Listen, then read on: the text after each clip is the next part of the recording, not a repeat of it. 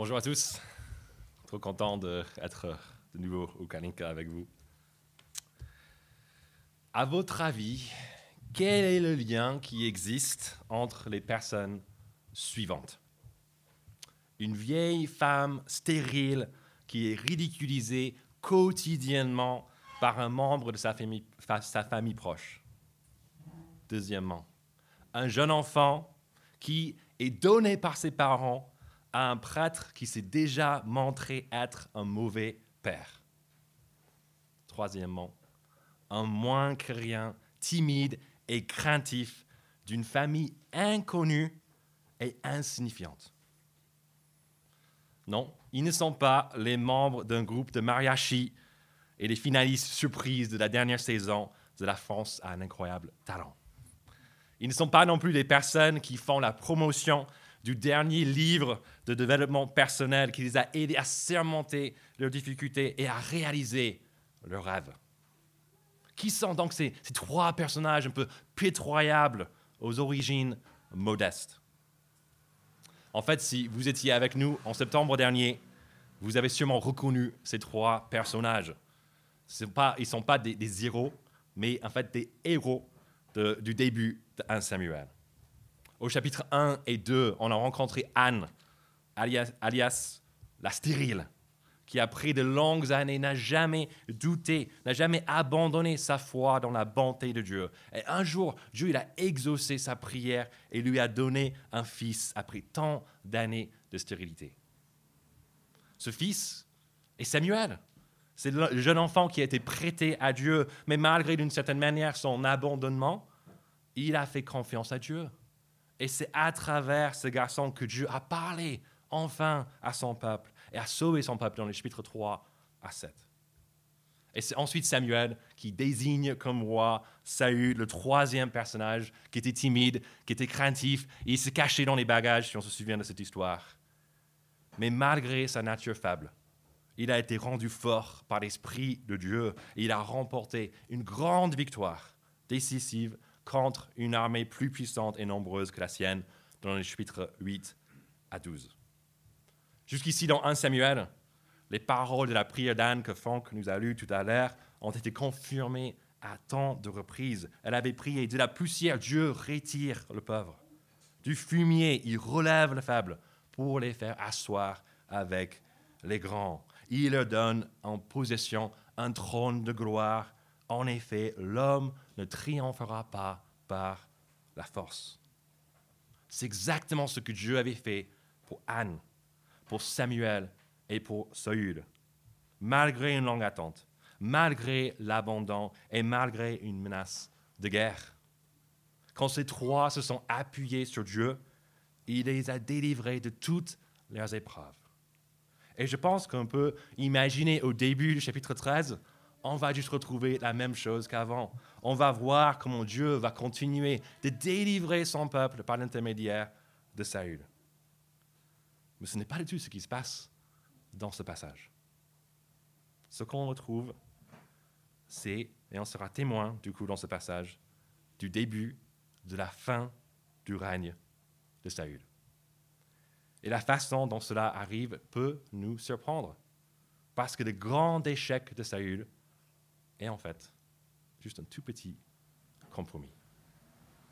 Découvrons cela ensemble avec les huit premiers versets qui nous décrivent une situation qui fait paniquer. Regardez les versets 1 et 2, et comme Franck nous a dit, on, a un peu plus de contexte sur euh, Saül et ses troupes, et les chiffres sont, pas, sont difficiles à retrouver. Et du coup, c'est pour ça que le, chiffre 30, et même on pouvait mettre le, chapitre, chapitre, le chiffre 30 et le chiffre 2 entre parenthèses, ce n'est pas très clair quels sont ces chiffres dans l'original. Mais ce qui est clair, c'est qu'il y a pas mal de temps qui s'est passé entre le chapitre 11 et 12 et le chapitre 13. Comment est-ce qu'on le sait? Parce que maintenant, on a Saül qui a 2000, 10 000 hommes avec lui et il a donné 1000 hommes à son fils. Ce jeune homme, Saül, qui n'avait pas l'air d'être marié à l'époque, maintenant il a un fils à qui on peut confier 1000 soldats. Et je sais qu'on ne confie pas 1000 soldats à des enfants de 4 ou 5 ans. Euh, on peut imaginer qu'il a au moins 20, 30 ans. Donc ça, il y a quand même peut-être 20 ou 30 ans qui se sont passés entre le chapitre 11 et le chapitre 13. Mais comme les enfants de tous les âges font souvent, Jonathan y cause un ennui pour son père. Regardez ce qui se passe au début du verset 3. Jonathan bâtit la garnison des Philistins qui se trouvaient à Geba, et les Philistins la prirent. Mais comment est-ce qu'une victoire militaire, ce n'est pas un super acte par Jonathan, le fils, euh, son, père devait être fier de lui, mais ce n'est pas comment ça se passe par la suite. Regardez, on voit par la suite que Jonathan, en fait, il a joué avec le feu. Sa victoire contre une garnison des Philistins, euh, de ce peuple qui habitait dans le pays promis, que Dieu avait promis aux Israélites, est appris par les autres Philistins. Verset 5, regardez, on voit comment ils répondent à cette menace. 30 000 chars, 6 000 cavaliers, un peuple innombrable. Que faire face à cela? Au fin de verset 3, Saül, regardez, il ordonne que le peuple de Dieu apprenne aussi cette nouvelle et qu'il se rassemble, le peuple de Dieu, contre cette grande armée. Mais le rassemblement de l'armée d'Israël laisse à désirer. Regardez les versets 6 et 7. Les Israélites se virent menacés car ils étaient serrés de près. Ils se cachaient dans les grottes, les buissons, les rochers, les caveaux et les citernes. Il y eut aussi des Hébreux qui passèrent le Jourdain pour se rendre dans le pays de Gad et de Galad. Quant à Saül, il était encore à Gilgal, et tout le peuple qui se trouvait à ses côtés tremblait. C'est vraiment mal parti pour les Israélites ici. Et Saül, il sait que c'est le cas. Il a besoin que Dieu intervienne pour, l'aider, pour montrer au peuple qu'au moins Dieu est avec eux. Et ça sera marqué par l'arrivée de Samuel, le prophète. Mais regardez le verset 8. Saül attendit sept jours conformément au délai fixé par Samuel, mais celui-ci n'arrivait pas à Gigal. Et le peuple se dispersait loin de Saül. Les gens se dispersent. Les autres se cachent dans les cavernes, derrière les, buissons même. Les autres qui même quittent totalement le pays. Saül est face à une armée encore plus menaçante qu'au chapitre 11. Et cette fois-ci, il est abandonné presque par la majorité de ses troupes. Et malgré son attente patiente, tout continue de partir en cacahuète. C'est vraiment la panique totale à ce moment-là. Avant d'aller plus loin, je pense qu'on peut peut-être se poser la question, mais mais où est Dieu dans tout cela? Pourquoi est-ce que Dieu permet de telles situations pour son peuple? Pourquoi est-ce que Saül il est face à cette situation vraiment plus que compliquée? Et pourquoi est-ce que Dieu permet que nous passons aussi par des situations compliquées? Nous tremblons peut-être à la possibilité de rester célibataire ou sans enfants toute notre vie. Nous, nous paniquons face à l'appel de Dieu de rester purs avant et après le mariage. Nous sommes terrorisés par la manière dont ça se passe, peut-être dans nos couples et avec nos enfants. Même si ça va côté famille, les problèmes d'argent peuvent troubler notre sommeil et nous font honte peut-être aussi parce qu'on ne peut pas, on n'est jamais là pour aider les autres, c'est toujours nous qui sommes dans le besoin. Nous sommes aussi craintifs quant à notre appartenance à Dieu, parce que même si nous essayons de montrer que, euh, en fait, suivre Dieu, c'est le pied, c'est juste magnifique, en fait, c'est les autres qui ont l'air plus, plus contents, plus, plus heureux, surtout depuis que les terrasses sont ouvertes. Et nous n'avons pas encore, on pas encore parlé, pardon, des autres épreuves qu'on peut rencontrer dans cette vie, les études difficiles, les concours, les échéances au travail, les maladies, les conflits, la perte de nos proches, et ainsi de suite.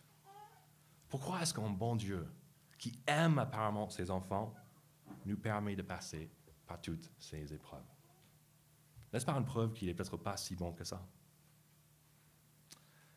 Je nous suggère, sur la base de ce qu'on a vu dans 1 Samuel jusqu'ici, chez Anne, chez Samuel et chez Saül, que ces moments d'épreuve ne sont pas la preuve que Dieu n'existe pas, ni que Dieu n'est pas bon, mais ces moments sont exactement l'inverse. Des occasions que Dieu nous donne pour nous montrer vraiment, et encore plus profondément qu'avant, que ce que Anne a dit au chapitre 2 est vrai. Que personne n'est saint comme l'Éternel. Qu'il n'y a pas d'autre Dieu que lui. Qu'il n'y a pas de rocher pareil à notre Dieu. Je veux qu'on se dise face à toutes ces épreuves, c'est chaud, c'est chaud mon célibat. C'est chaud mon couple. C'est chaud mon travail. C'est chaud ce conflit. C'est chaud dans ma famille. Honnêtement, je suis trop petit. Honnêtement, je suis entièrement dépassé. Cela serait normal de paniquer face à cette situation si j'étais seul. Mais je ne le suis pas. Mon Dieu est avec moi. Rien ne le limite, comme il avait fait pour Anne, comme il avait fait pour Samuel, comme il avait fait pour Saül, comme il avait même fait pour moi dans le passé. Il va être fidèle à ses promesses. Il va me délivrer de cette épreuve. Je ne sais pas comment ça va se passer. Peut-être qu'il va enlever l'épreuve, vous donner exactement ce que je désire. Peut-être qu'il changera plutôt ma manière de réfléchir. Peut-être qu'il m'aidera à garder juste mes yeux mieux fixés sur Jésus, sur l'espérance à venir. Et peut-être qu'il fera un, mélange de, tout cela. Je sais que si j'attends, si je lui fais confiance, il va me sauver au moment opportun et comme il le juge bon.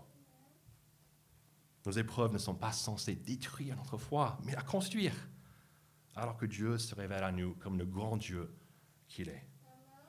Et c'est jamais on se pose la question, mais pourquoi est-ce que Dieu continue de nous permettre les épreuves? Parce que moi, peut-être qu'on a déjà appris de cette leçon avant, mais pourquoi ça continue de revenir? Plus d'épreuves, plus d'épreuves.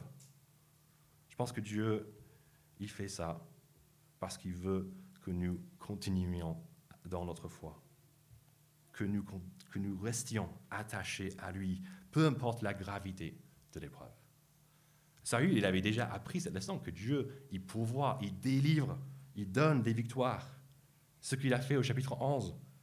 Mais à cette époque-là, Saül avait avec lui 330 000 soldats à ses côtés. Ça, c'est pas mal. On fait confiance à Dieu, mais j'ai cette grande armée. Fin du verset 15, qu'est-ce qui se passe? 600 hommes. C'est un peu différent la situation, n'est-ce pas? C'est incroyablement plusieurs même. Mais le principe ne change pas. Dieu veut que Saul, comme nous tous, capte que si Dieu est pour nous, mais qui sera contre nous? Saül a seulement besoin de faire entièrement confiance à Dieu et d'attendre sa délivrance. Mais comme nous, trop souvent, il choisit de faire quelque chose d'autre. Il décide de se compromettre. Et c'est ce compromis dans les versets 9 à 15 qui annonce le début de la fin. Découvrons du coup maintenant ce compromis atroce qui annonce le début de la fin de Saül au verset 9. Regardez. Saül dit, alors, amenez-moi les victimes destinées à l'Holocauste et au sacrifice de communion. Et il offrit l'Holocauste. C'est ça, l'acte horrible de Saül. Il a offert les sacrifices à la place de Samuel. Ce n'est pas super grave ça, non? Il n'a pas offert des sacrifices à notre Dieu. Il n'a pas empêché les gens autour de lui de faire confiance à Dieu. En fait, il voulait consulter Dieu parce qu'il était dans une situation très chaude. Il a reconnu son besoin de Dieu alors que les soldats autour de lui s'enfuyaient loin. Si Samuel n'arrivait pas bientôt, peut-être qu'il n'y avait plus personne avec Saül. Il a déjà attendu en plus sept jours, comme Samuel lui avait dit.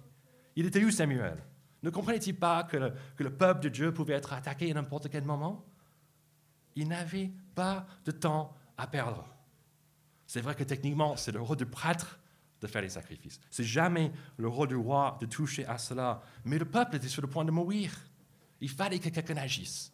Il fallait que quelqu'un consulte Dieu. Je pense qu'on comprend Saül, ce qu'il a fait parce que nous agissons souvent de la même manière, n'est-ce pas? Au lieu d'attendre la délivrance de Dieu en suivant ses conseils, nous permettons un petit compromis de temps en temps. Au lieu d'attendre d'être une relation amoureuse avec un chrétien qui ne semble jamais arriver, on commence à sortir avec quelqu'un qui, hmm, on ne sait pas trop, qui ne s'intéresse pas trop à Dieu.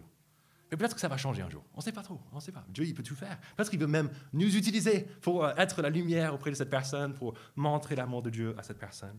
En plus, Dieu, c'est sûr qu'il ne veut pas que je sois malheureux, que je sois euh, seul toute ma vie. Il a même dit dans la Genèse, n'est-ce pas, que c'est pas bien que l'homme soit seul. On imagine que ça marche pour les femmes aussi. On sait que ce n'est pas le meilleur choix. Ce n'est pas les choix pour les, pour les super chrétiens, les modèles. Mais moi, je suis content d'être un chrétien normal. Je n'ai pas besoin d'être vraiment remarqué. Et je pense que Dieu il sera OK avec ça. Ou bien dans le domaine de la pureté. On se dit que c'est trop dur de rester entièrement pur. C'est impossible. Même d'imaginer ça. Oh. Donc on décide de connaître de temps en temps des petites chutes dans la pornographie, d'aller un peu plus loin avec notre fiancé, mais pas plus qu'une fois par semaine. C'est ce qu'on a décidé. Encore, on sait que c'est pas top. On sait que c'est juste, mais que c'est plus facile de gérer quand on peut permettre cela. Et n'est-ce pas mieux de, faire ça que juste de coucher avec n'importe qui à droite à gauche? Dans nos mariages, on sait que la relation avec notre époux peut-être est très difficile en ce moment. Mais ce sont les enfants la priorité pour l'instant. Donc on, a besoin de les gérer. On a besoin que ça, soit réglé avec eux et après on va, on va chercher la réconciliation entre nous. Ou peut-être notre vie de famille est très tendue parce qu'on passe la majorité de notre temps avec les autres. Si on est honnête, en fait, on prend plus soin des gens de l'Église, on prend plus soin des gens de notre groupe PEPS, on, prend plus soin de, nos connaissances que de notre époux et que de nos enfants. On se dit, mais, on n'est pas là pour nous servir, on est là, on est là pour servir d'autres. Nous faisons le même genre de compromis au travail avec notre argent. Pour ne pas avoir besoin de s'inquiéter quand on regarde nos comptes, on a nos maguilles.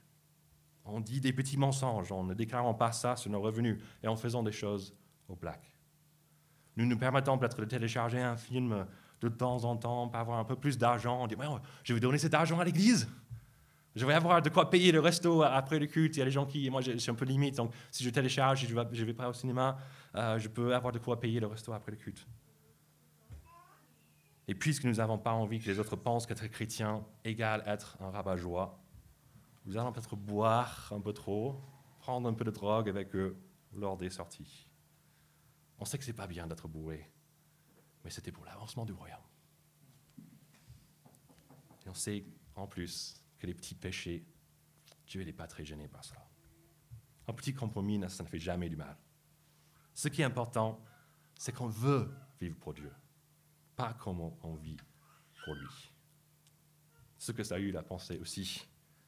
Il voulait vivre pour Dieu, il voulait son secours. Donc il a permis un petit compromis. Il a offert les sacrifices. Pour lui, son péché, ce n'était pas noir et blanc, c'était gris, c'était très sournois. Et je pense que c'est très similaire pour nous, souvent. Mais est-ce vrai que Dieu il se fiche de tout cela? Qu'il ignore les petits péchés, entre guillemets, les petits compromis? Regardons la suite de l'histoire au verset 10. Il finissait d'offrir l'Holocauste lorsque Samuel arriva. Saül sortit à sa rencontre pour le saluer. Samuel dit Qu'as-tu fait n'est-ce pas toujours comme ça On a des grosses attentes, et puis quand on se met dans le compromis, il y a quelque chose qui se passe juste après. Moi, je pense que c'est juste euh, à, l'arrêt du bus. On est là, le bus n'arrive pas, on attend, on attend, on attend 30 minutes, et puis on dit, mais en fait, j'aurais, je serais arrivé j'aurais parti, je serais parti un peu plus tôt, donc on commence à partir, et puis une minute après, le bus qui passe à toute vitesse. Mais c'est pire ici pour Saül, parce qu'il n'a pas juste raté un bus. Saül, en fait, il a supplanté le prophète de Dieu, Samuel. On se souvient que Saül il avait quand même de bonnes raisons pour faire ça, n'est-ce pas? C'est ce, que, ce Saül énumère en fait pour nous dans les versets 11 et 12. Il était abandonné par le peuple. Il a déjà entendu les sept jours. Et il y a quand même ce danger, il y a une énorme armée qui est juste en face qui peut attaquer à n'importe quel, quel instant. Saül dit à la fin du verset 12, regardez, c'est alors que je me suis fait violence que j'ai offert l'Holocauste. C'est sûr que Dieu comprendra tout cela, n'est-ce pas? Les versets 13 à 14. Samuel dit à Saül, tu t'es comporté de façon stupide. Tu n'as pas respecté le commandement que l'Éternel, ton Dieu, t'avait donné. L'Éternel aurait affermi pour toujours ton règne sur Israël, mais maintenant ton règne ne durera pas. L'Éternel s'est choisi un homme selon son cœur et il a destiné à être le chef de son peuple. Cela arrivera parce que tu n'as pas respecté ce que l'Éternel t'avait ordonné. Après avoir dit ces paroles, Samuel, il s'en va au verset 15. Et c'est presque comme on a l'impression qu'en fait la faveur et la présence de Dieu partent avec lui. Et pourquoi est-ce que Dieu agit ainsi? N'est-ce pas un peu euh, une réaction excessive? Notre incompréhension de la réponse de Dieu démontre en fait notre incompréhension de Dieu lui-même. On pense que Saül avait raison de forcer la main de Dieu un petit peu en lui offrant, en offrant lui-même pardon, des sacrifices. Samuel était en retard. Saül était abandonné. Et les Philistins étaient très nombreux. Mais ces excuses ne sont pas valables devant Dieu parce qu'il est plus fort que ces excuses. Et c'est ce qu'on a vu déjà dans le livre d'un Samuel, n'est-ce pas? Dieu qui est plus grand que n'importe quelle attente, comme Anne a appris lorsque Dieu lui avait donné un fils, alors qu'elle a passé tant d'années de stérilité. Le jeune Samuel, sans parents, n'était pas abandonné. Dieu était avec lui. Il est devenu son prophète. Et Saül lui-même a déjà vu la victoire contre toute attente que Dieu avait procurée à son peuple plus tôt dans son règne. Saül est donc sans excuse devant Dieu pour sa conduite. Il a oublié en fait que ce que Dieu veut, ce n'est pas nos efforts pour essayer de sauver les meubles, mais notre obéissance à sa parole.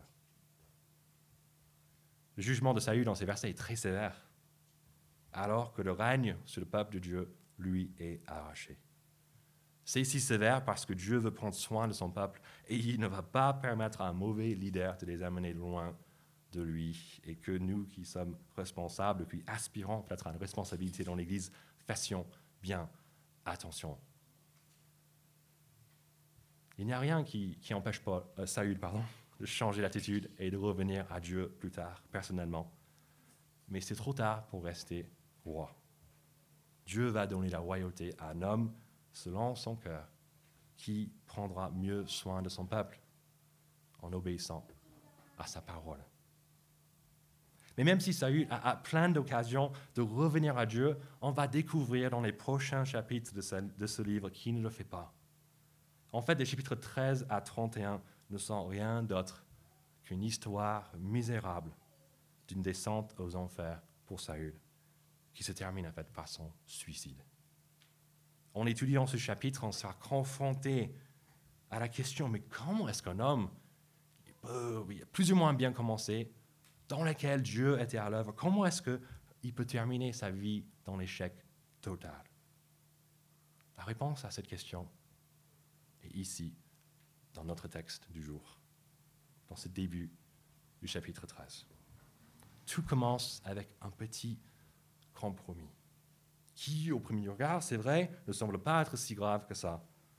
Mais en fait, c'est le début de la fin de Saül le compromis, même compréhensible, même bien intentionné, signale le début de la fin. Et cela doit nous secouer, je pense, un petit peu, parce qu'on est tous, d'une manière ou d'une autre, dans le compromis. Même si on n'est pas croyant, on a juste besoin d'admettre qu'on ne fait jamais à 100% ce qu'on veut faire. Nous avons tous, nous avons tous trébuché et nous trébuchons tous les jours, en fait, nos propres valeurs. Et les chrétiens, on est loin d'être mieux. Et je parle de ma propre expérience. C'est pour ça que je pouvais euh, décrire peut-être euh, euh, de manière parlante le compromis qu'on tolère en fait en tant que chrétien. On a tous besoin d'aide. On a tous besoin d'aide avant qu'il ne soit trop tard. Avant que le compromis devienne la norme et qu'on se perde, comme ça eu. Que faire donc? Nous qui sommes compromis. Nous avons besoin de changer d'attitude, d'admettre, pas seulement dans certains domaines de notre vie, pas seulement le dimanche matin ou le mercredi soir, mais tout le temps et dans tous les domaines de notre vie, que Dieu sait mieux que nous ce qui est mieux pour nous. Nous avons besoin de lui obéir, pas de le contredire. Nous avons besoin de reconnaître en fait, que ce qui nous montre qu'on est vraiment sur la bonne voie avec Dieu est notre obéissance sans compromis à sa parole. Et puisque nous sommes tous incapables d'effectuer un tel changement chez nous, on a besoin de foi. On a besoin de renouveler notre foi en le dispensateur de l'Esprit de Dieu qui nous transforme, Jésus-Christ. Il est le roi ultime selon le cœur de Dieu qui sera préfiguré dans le reste de ce livre par David. Alors que Saül descend de plus en plus en abandonnant Dieu, David va monter alors qu'il dépend de Dieu dans toutes circonstances. Mais même le grand roi David, il va tomber un jour parce qu'il est un homme comme nous dans 2 Samuel. Mais ce n'est pas, pas la même histoire avec Jésus-Christ. Il est resté parfait, sans compromis, jusqu'au bout. Et c'est pour cela que Dieu lui avait donné un règne éternel. Il nous invite maintenant, du coup, à laisser de côté nos vies compromises et à le suivre. Suivre les paroles de Jésus ne, sera pas toujours facile, mais cela vaut le coup parce qu'on sait qu'une vie avec Jésus n'est pas le début de la fin, mais en fait le début d'une vie sans fin, sous son règne bienveillant. Je vais prier pour nous.